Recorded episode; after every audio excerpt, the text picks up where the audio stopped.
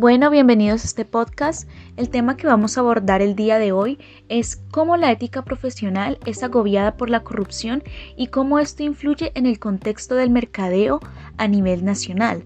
Las personas que hablarán hoy son Isabela Villaquirán, Ana María Fajardo, José Miguel Calderón, Juan José García y mi persona, Valentina Ordóñez Jiménez. Ahora bien, para entrar un poco en contexto, consideramos que es necesario hablar sobre ciertos conceptos primero. Hay que saber que la ética es una rama que pertenece a la filosofía que valora y estudia los términos de bien o mal, es decir, lo que es correcto o no basándose en principios generales. Además abarca los patrones de conducta correctos que se han de poner en práctica y nos encasilla dentro de alguna cultura en específico. Nos ayuda a establecer reglas de convivencia como individuo en la sociedad y eso incluye el trabajo.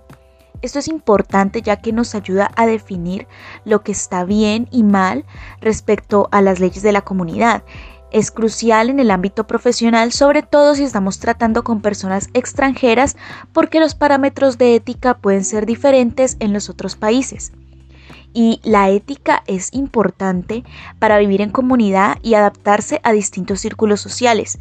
Ahora bien, ya enfocándonos en la ética profesional como tal, mi compañero Juan José García nos va a hablar un poco sobre esto. Bueno, la ética profesional consiste en un conjunto de normas y valores que rigen el actuar de los trabajadores en una organización. Esto se basa principalmente en los valores universales que todos los humanos poseemos, como la, como la responsabilidad, la honestidad, el respeto, la discreción, entre otros. Esto se aplica directamente en el entorno laboral. También hay que destacar que la ética profesional se ve ampliamente reflejada en la manera de actuar de los trabajadores, por lo que si alguno de ellos tiene una profunda falta de valores, es muy posible que realice acciones que perjudiquen a la empresa. Y no solo eso, sino también a sus compañeros de trabajo. Es por ello que el principal objetivo de la ética profesional es dejar de lado los beneficios individuales y trabajar en conjunto por el bien común. Si a la empresa le va bien, a los trabajadores tendrán estabilidad laboral. Pero si se realizan acciones que perjudiquen directamente a la organización, las consecuencias pueden afectar a muchas personas. Entonces por eso es tan importante la ética profesional. Sí, claro, porque esto es algo que no solo afecta al individuo, sino también a toda la organización, ya sea para bien o para un mal. Exacto. Ahora hablaremos de la corrupción. Mi compañera Ana María Fajardo nos hablará sobre qué es. Bueno, algunos significados de la corrupción nos lo puede dar diferentes autores, como por ejemplo Ángel Ibates, del 2014 que argumentan que esta puede ser entendida en primera medida como una decadencia invasiva. O sea, de acuerdo con estos autores, lo anterior significa que este fenómeno social se convierte en un problema a largo plazo para la sociedad, al presentarse como una plaga natural que ataca a instituciones y personas a través del tiempo. De igual manera, la corrupción también puede ser comprendida como una práctica ilegal cuando es protagonizada por agentes particulares que llevan a cabo actos donde claramente se viola la ley y como los cuales buscan que algunas personas obtengan beneficios privados. Bueno, ahora ya teniendo claro todo esto, considero que podemos entrar más en materia y hablar sobre cómo afecta la corrupción en el ámbito laboral y del mismo modo afecta en lo que es la ética profesional. Mi compañera Isabela Villaquirán nos hablará un poco al respecto. Buen día. Bueno, es importante destacar que el desarrollo de un negocio depende en gran medida de la ética laboral que sigan todos los individuos que la conforman. Anteponer los intereses personales por encima de los de la compañía supone un grave riesgo para el futuro y genera corrupción en el ámbito laboral. La corrupción puede afectar el funcionamiento de las empresas debido a que provoca la pérdida de recursos, ineficiencia, afectaciones a la imagen y problemas para atraer inversiones. Una conducta éticamente correcta en los negocios está directamente relacionada con los medios elegidos para conseguir el bien de la empresa y además con la plenitud que puedan alcanzar empleadores y trabajadores con la comunidad en la que se vive. Alcanzar dicha plenitud depende de la calidad moral de las personas y su capacidad para hacer de las organizaciones que dirigen o en las que laboran espacios y lugares donde la ética esté siempre presente guiando su labor. Por ello, la ética no solo trata de convertir a un individuo en buena persona, sino para ser un excelente profesional. Y sin embargo vemos cómo en países como Colombia un porcentaje de estudiantes al graduarse y ejercer un cargo político olvidan o ignoran los valores éticos adquiridos en una institución educativa. Sí, exacto. Es aquí donde se puede evidenciar la falta de políticas gubernamentales que controlan el sector privado de la educación superior. Y esto ha traído como consecuencia el crecimiento de instituciones de dudosa calidad. Si no se crean mecanismos adaptados para combatir la corrupción, su incremento trae consigo mayores índices de pobreza, menos confianza en las instituciones, daños patrimoniales, mayor endeudamiento y se va a estar mucho más lejos de alcanzar un país desarrollado. Y casi siempre las denuncias de corrupción suelen apuntar a un funcionario, en la mayoría de los casos público, señalando algún tipo de conducta en particular.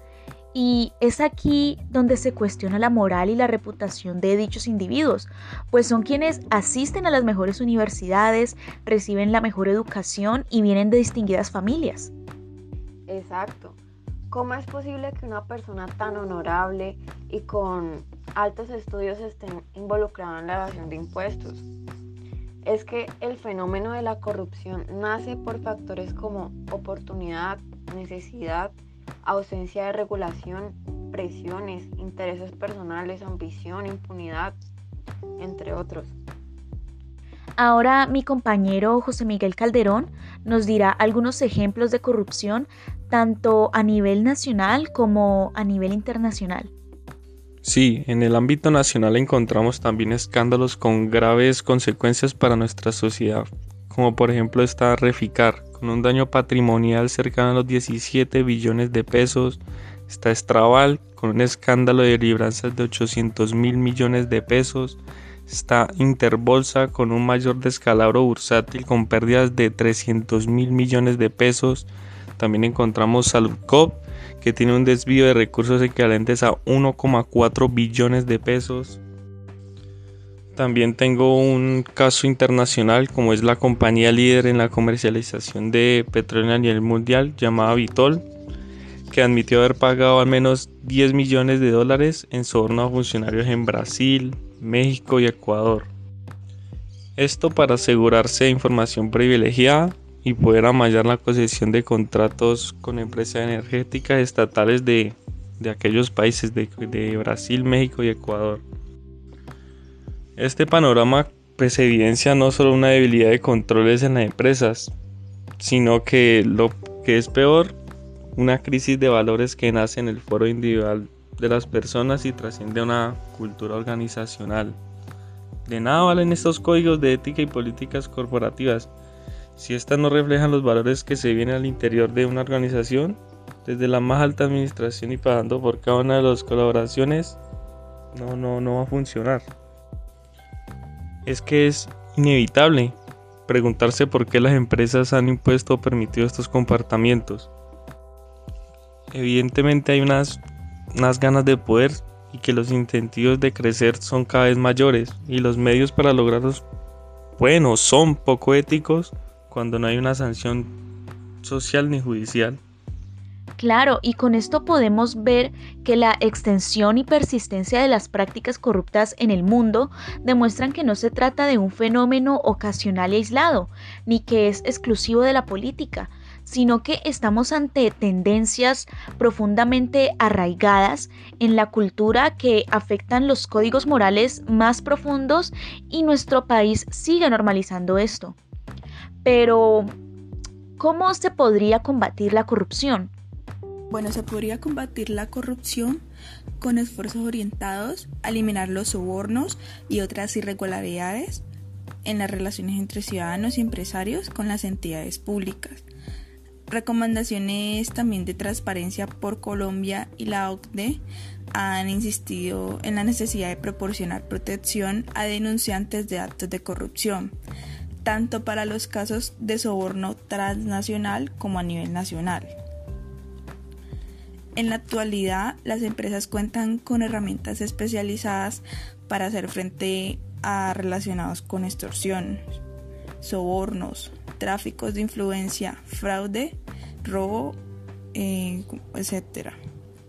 Una adecuada línea de denuncias o línea ética de denuncias es un gran instrumento para prevenir y afrontar los problemas al interior y exterior de la empresa. Mediante su instalación en las organizaciones se evitan millonarias pérdidas y múltiples obstáculos entre el personal.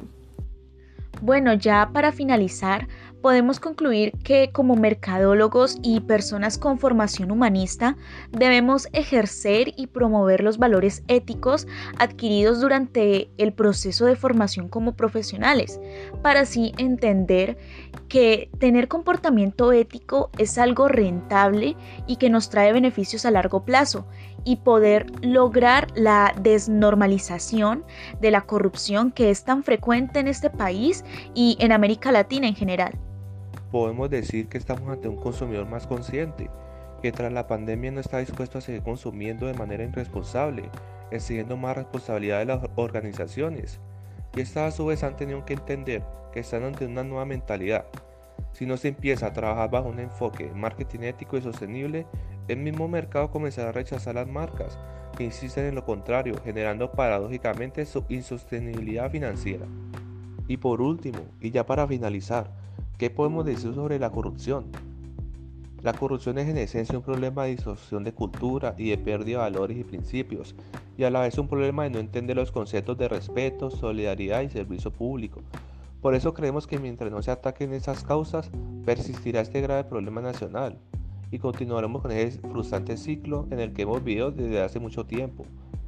Seguiremos tomando más y más medidas contra la corrupción, mientras esta, infortunadamente, buscará siempre otros caminos para encontrar la manera de superarlas y de preservar y continuar arriesgándose la vida en nuestro país. Bueno, con esta conclusión terminamos con el podcast del día de hoy. Gracias a todos los que aportaron en esta socialización, estuvo muy agradable e informativa. Gracias compañeros y muchas gracias profesor por dejarnos este trabajo tan constructivo.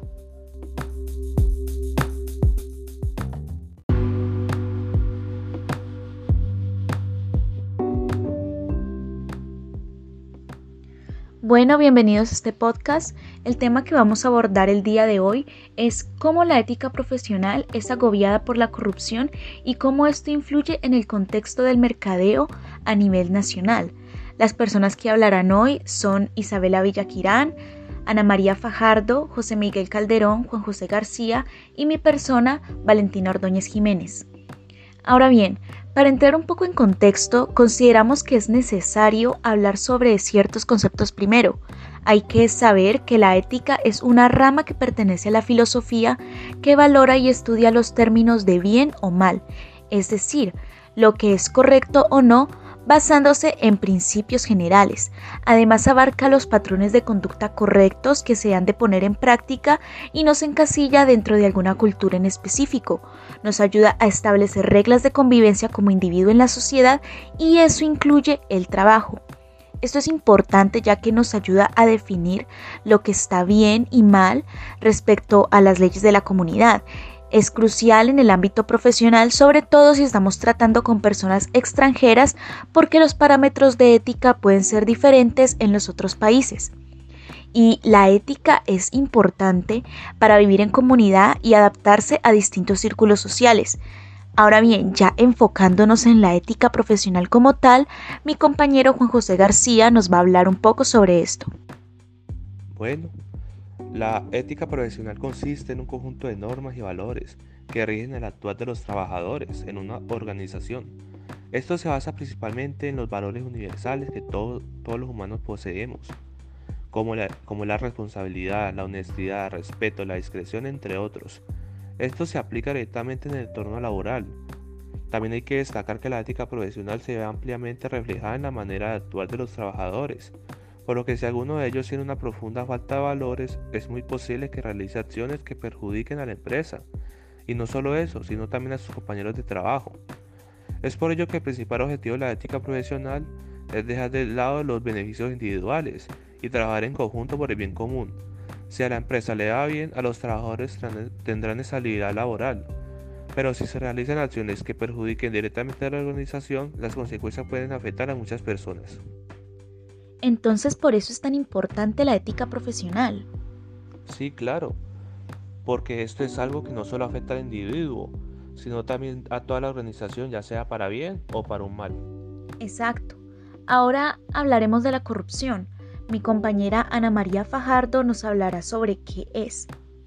Bueno, algunos significados de la corrupción nos lo puede dar diferentes autores, como por ejemplo Ángel Ibates del 2014, que argumentan que esta puede ser entendida en primera medida como una decadencia invasiva. O sea, de acuerdo con estos autores, lo anterior significa que este fenómeno social se convierte en un problema a largo plazo para la sociedad, al presentarse como una plaga natural que ataca a instituciones y personas a través del tiempo. De igual manera, la corrupción también puede ser comprendida como una práctica ilegal cuando es protagonizada por agentes particulares que llevan a cabo actos donde claramente se viola la ley y como los cuales buscan que algunas personas obtengan beneficios privados. Bueno, ahora ya teniendo claro todo esto, considero que podemos entrar más en materia y hablar sobre cómo afecta la corrupción en el ámbito laboral y del mismo modo afecta en lo que es la ética profesional. Mi compañera Isabela Villaquirán nos hablará un poco al respecto. Buen día. Bueno, es importante destacar que el desarrollo de un negocio depende en gran medida de la ética laboral que sigan todos los individuos que la conforman. Anteponer los intereses personales por encima de los de la compañía supone un grave riesgo para el futuro y genera corrupción en el ámbito laboral. La corrupción puede afectar el funcionamiento de las empresas debido a que provoca la pérdida de recursos, ineficiencia, afectaciones a la imagen y problemas para atraer inversiones. Una conducta éticamente correcta en los negocios está directamente relacionada con los medios elegidos para conseguir el bien de la empresa y además con la plenitud que puedan alcanzar empleadores y trabajadores con la comunidad en la que se vive. Alcanzar dicha plenitud depende de la calidad moral de las personas y su capacidad para hacer de las organizaciones que dirigen o en las que laboran espacios y lugares donde la ética esté siempre presente guiando su labor. Por ello, la ética no solo trata de convertir a un individuo en buena persona, sino para ser un excelente profesional. Y sin embargo vemos cómo en países como Colombia un porcentaje de estudiantes al graduarse y ejercer un cargo político olvidan o ignoran los valores éticos adquiridos en una institución educativa.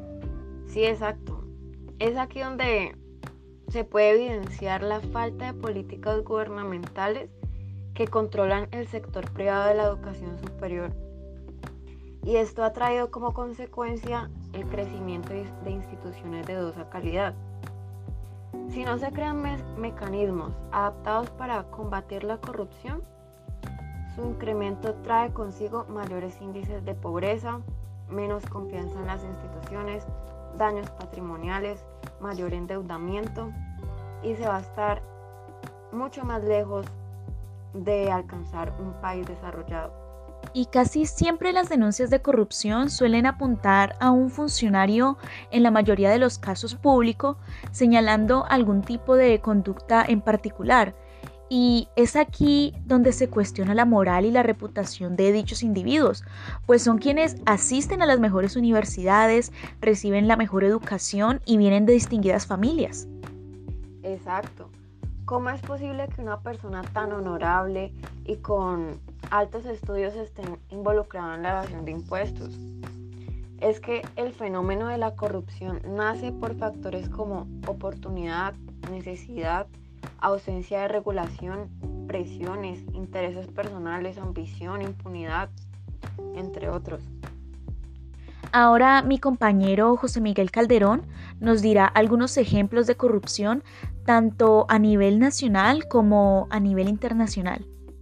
Sí, en el ámbito nacional encontramos también escándalos con graves consecuencias para nuestra sociedad, como por ejemplo está Reficar, con un daño patrimonial cercano a los 17 billones de pesos, está Estrabal, con un escándalo de libranzas de 800 mil millones de pesos, está Interbolsa con un mayor descalabro bursátil con pérdidas de 300 mil millones de pesos.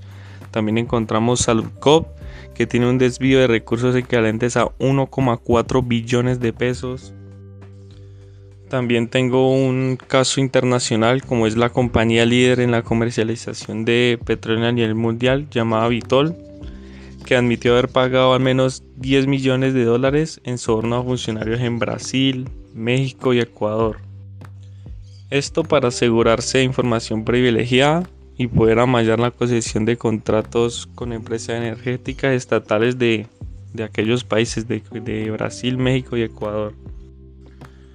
Este panorama pues evidencia no solo una debilidad de controles en las empresas, sino que lo que es peor, una crisis de valores que nace en el foro individual de las personas y trasciende una cultura organizacional.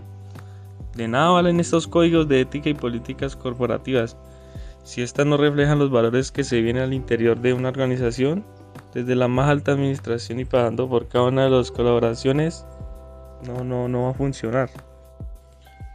Es que es inevitable preguntarse por qué las empresas han impuesto o permitido estos comportamientos. Evidentemente hay unas unas ganas de poder y que los incentivos de crecer son cada vez mayores y los medios para lograrlos, bueno, son poco éticos cuando no hay una sanción social ni judicial.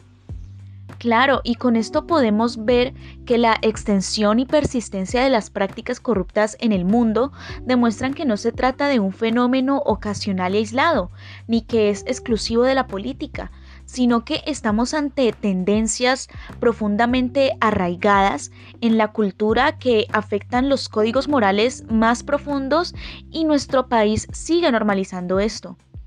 Pero, ¿cómo se podría combatir la corrupción?